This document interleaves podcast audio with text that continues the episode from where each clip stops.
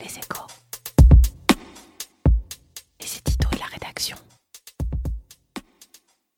Après avoir lancé les grandes réformes fiscales en 2018, Emmanuel Macron ouvre son acte 2 avec un budget 2020 teinté de jaune et de vert. Objectif ne pas ranimer le feu social tout en répondant, dans la mesure des moyens disponibles, à l'urgence climatique. La crise des Gilets jaunes avait bouleversé la programmation budgétaire dès l'hiver dernier, poussant le chef de l'État à redistribuer avant l'heure le fruit des réformes. Ces mesures en faveur du pouvoir d'achat tombent finalement à pic au vu du contexte mondial. Et de fait, la France résiste mieux que les autres au ralentissement. Le gouvernement espère prolonger cette exception en baissant les impôts des ménages sans changer le cap du soutien à la compétitivité, même si les entreprises devront patienter pour voir s'accélérer la baisse de l'impôt sur les sociétés. Au final, les mesures sociales et l'abandon de la taxe carbone 17 milliards quand même, conduisent à un dérapage budgétaire par rapport à l'ambition initiale, mais pas à une sortie de route, car Bercy bénéficie à plein de la politique de la BCE. Les intérêts de la dette baissent à mesure qu'elle augmente, un comble. Par ailleurs, les recettes fiscales rentrent à bon rythme, le déficit est ainsi stabilisé entre 2019 et 2020. Mais en cas de retournement plus marqué, le gouvernement se trouvera démuni. D'où ces appels répétés à une relance budgétaire européenne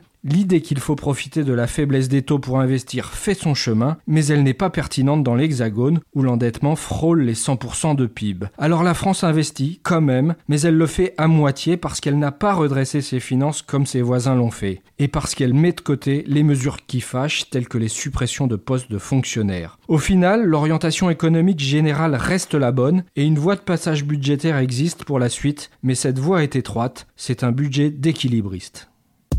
Retrouvez tous les podcasts des échos sur votre application de podcast préférée ou sur leséchos.fr.